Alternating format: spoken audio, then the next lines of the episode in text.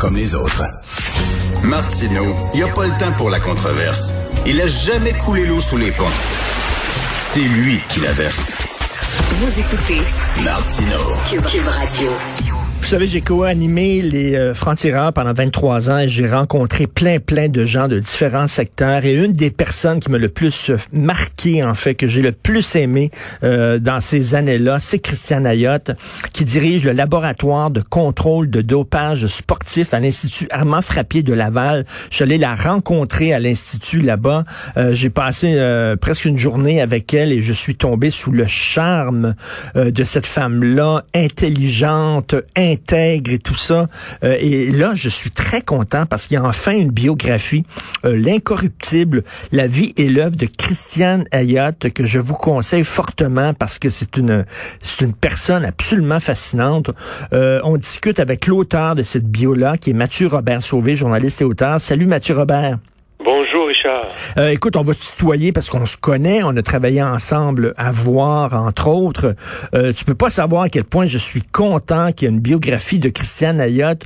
Euh, J'ai dit que je suis tombé sous le charme de cette femme-là, son intelligence, son intégrité. Euh, toi, comment comment t'as ressenti ça, ta, ta rencontre avec Madame Ayotte?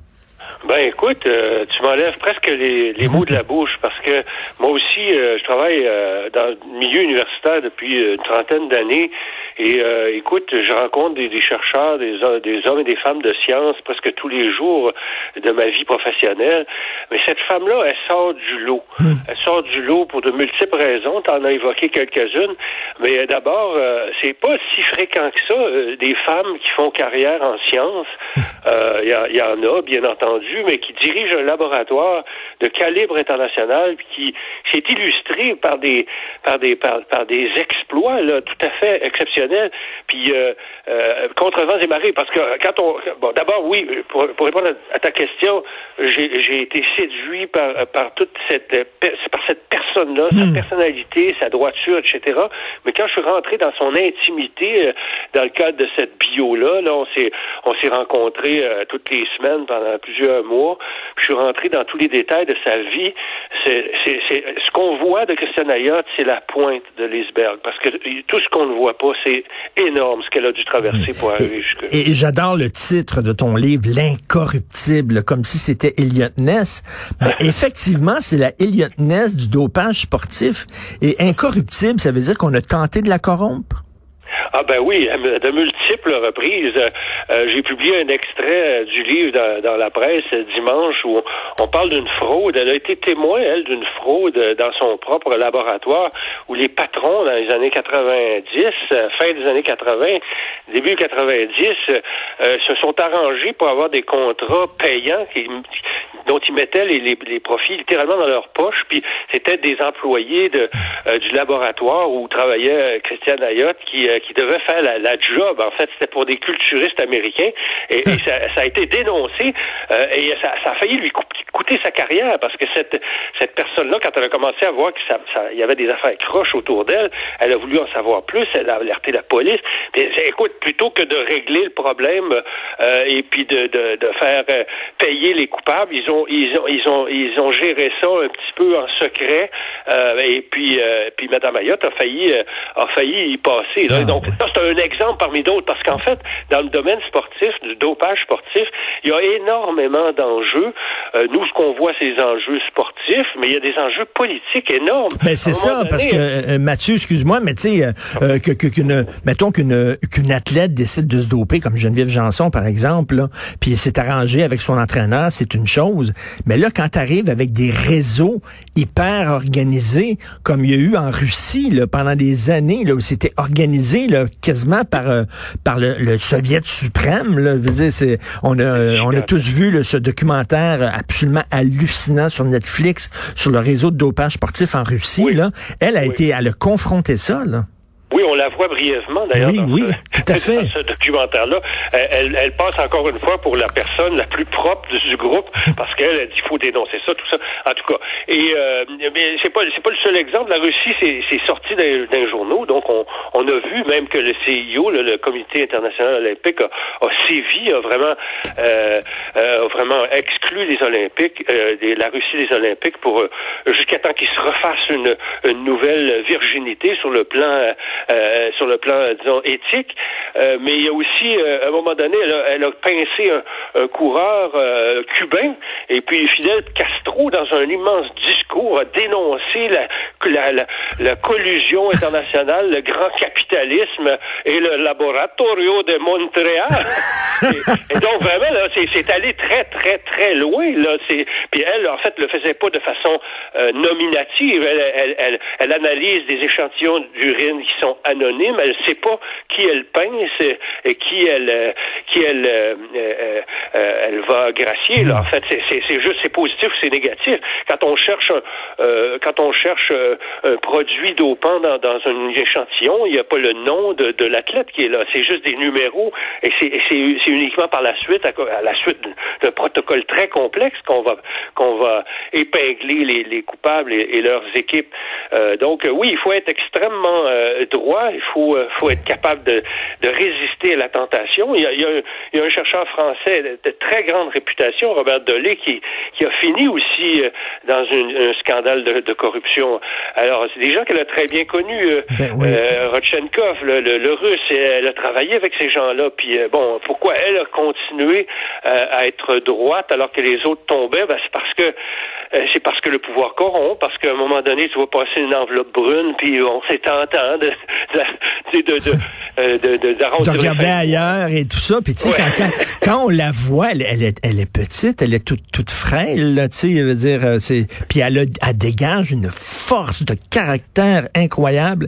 Est-ce que bon, quand quand tu entretiens un rapport, tu écris une biographie de quelqu'un, tu la vois souvent, tout ça, est-ce qu'elle t'a fait des confidences genre la guerre que je mène, je le sais que c'est une guerre que je vais perdre. Sais, de la drogue, il y en a partout, du dopage, il y en a partout. Est-ce qu'à un moment donné, elle n'a pas envie de baisser les bras en disant, ben, regarde, on va le légal, le dopage, parce que qu'est-ce que tu veux, là, on peut rien faire contre ça, il va toujours en avoir. Ben, son discours là-dessus est assez euh, euh, pragmatique. Hein. Elle, elle est engagée dans un dans un système. Elle, elle croit au système dans le sens où euh, quand on lui envoie des échantillons, euh, elle les analyse scientifiquement. Et ce qu'elle dénonce lorsque lorsqu'il y a des scandales qui éclatent, parce qu'elle dit l'histoire l'histoire du dopage, c'est l'histoire de scandale. Mon pouf, il y a un scandale.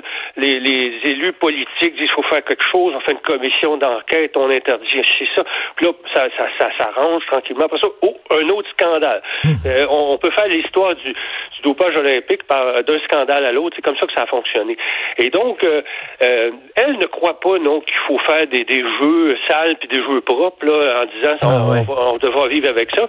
Ce qu'elle dit, c'est qu'il faut qu'on il faut qu'on soit toujours un peu en avance sur sur l'utilisation des, des drogues.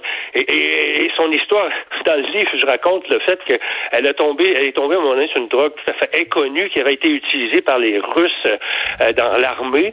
Euh, et elle a voulu savoir c'était quoi exactement. Puis comme il n'y avait aucune étude là-dessus, elle, elle, a gobé elle-même de certaines, certaines de ces substances pour voir comment, à quelle, à quelle vitesse ça se métabolisait dans le corps. Ben voyons. Pour se droguer, mais c'était pas parce qu'elle disait, elle pouvait pas faire confiance à personne dans ce système-là. Donc, bon, comme il est pas connu ce truc-là, je vais le prendre moi-même, puis je vais me prendre des prises de sang, puis des prises d'urine, puis on va voir dans quel, dans quel, comment on peut, comment on peut arriver à, à, mettre, mettre, le doigt dessus, là, si on le pogne dans un athlète. Quel euh, personnage. Mais en même temps, on fait toute partie de, de, de cette tricherie-là. C'est-à-dire que, tu sais, quand on regarde les Olympiques, on veut voir des records tomber, là.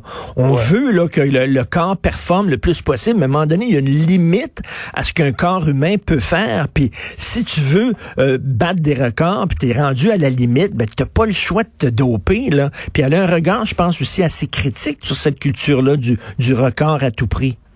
Oui, absolument. En fait, elle, c'est peut-être un peu naïf là euh, de, de, penser ça, mais effectivement, elle dit que le, le sport doit s'exprimer de façon, disons, naturelle, et, elle, elle, ne croit pas elle que le, le, le, le, dopage est inévitable. Je pense qu'il y a moyen de faire, bon, euh, j'exagère peut-être un peu, mais un esprit sain dans un corps sain. Donc, tu veux, tu veux te dépasser dans la vie. Je pense que tout le monde a, à un moment donné envie de, de, de franchir ses, ses limites, d'aller un peu plus loin. Puis bon, là, euh, bon, euh, comment faire? Tu t'entraînes un peu plus, tu t'entraînes un peu plus, euh, tu arrives à des compétitions, puis t'es bon, puis tu as du succès. Bon, le, petit bout à la fin entre entre devenir, entre finir 25e ben sur le podium, bon, c'est pas c'est pas tout le monde qui est prêt à le faire, hein. et, c'est là qu'est la différence. C'est là qu'elle dit que l'athlète, elle est pas, elle est pas du tout accusatrice envers l'athlète, l'individu. Elle dit ce qu'il faut, là où il faut s'attaquer, c'est dans le système, parce que ça va être l'entraîneur qui va dire à son athlète, écoute, si tu veux réussir là, entre justement la 25e place et la deuxième. Ben oui, et puis ben, même, tu sais, puis même euh, Mathieu, là, qui se souvient des médailles d'argent? Tu sais, euh, je me souviens, j'avais j'avais interviewé euh, une athlète olympique, puis elle avait eu médaille d'argent, puis dans, les gens étaient déçus. Elle dit, j'étais la deuxième meilleure au monde. Là. On dirait que et là quand tu dis que ton entraîneur dit, ben c'est ça qui ferait la différence. Tu seras pas médaille d'argent, tu vas être médaille d'or. Et il y a déjà eu, et tu as certainement vu ça dans, le cours de tes recherches, euh, Mathieu, on a demandé à des gens, est-ce que vous seriez prêt à, donner euh, cinq ans de votre vie euh, pour une médaille d'or aux Olympiques? Là? si, puis les gens disaient oui. La, la majorité des gens disaient oui. Oui, mais plus proche de nous, moi quand j'ai interviewé la première fois Christiane Ayotte, c'était dans le cadre d'un reportage pour Québec Science sur la créatine. La créatine, c'est une que les gens qui font de l'exercice mettent un peu dans leur jus de tomate, là, puis ça leur donne un peu plus de résistance. Et puis bon, je suis allé voir euh, euh, comment ça se passait dans les ligues de hockey, là, euh, puis oui, midget 3A, puis finalement, les jeunes, de, nos jeunes là, autour de nous, de, de 14-15 ans, là, qui veulent faire des exploits, bon, ils rêvent tous à la Ligue nationale, mais mhm. il y, a, y, a, tout un, y a tout un, des choses qu'on voit pas là dans les ligues euh, de, des ligues de haut niveau, mais pour les enfants, euh, ils sont prêts eux à prendre à peu près n'importe quoi. Donc il faut faire attention à ça parce mm. qu'effectivement, euh, écoute, il y, a, une différence entre une carrière, mettons, c'est la Ligue nationale, puis zéro carrière en, hockey. Donc il y a beaucoup de gens qui sont prêts à, vendre leur mère puis à, ben, n'importe quelle pilule pour, pour pour arriver à ça. c'est là qu'il faut être quand même euh, prudent comme, comme parent à l'école et tout ça, dire ben, fais les choses du mieux que tu peux, mais reste dans le cadre éthique. Et, c'est, ce qu'elle prône, l'incorruptible. mais, mais Mathieu, Mathieu c'est un livre passionnant, c'est un sujet passionnant. Et comme je l'ai dit, je suis vraiment content que Mme Mayotte ait une biographie, en plus euh, écrite par un gars comme toi qui connaît la science euh, très bien. Il faut que ça soit, il faut que ça fasse partie de la lecture estivale. Là. Hein, on est en train de faire de la liste des livres qu'on veut lire cet été. Là. Vous devez absolument euh, acheter ça. L'incorruptible, la vie et l'œuvre de Christiane Ayotte. Merci beaucoup, puis euh, bon succès, Mathieu Sauvé. Merci, Richard. Merci, salut.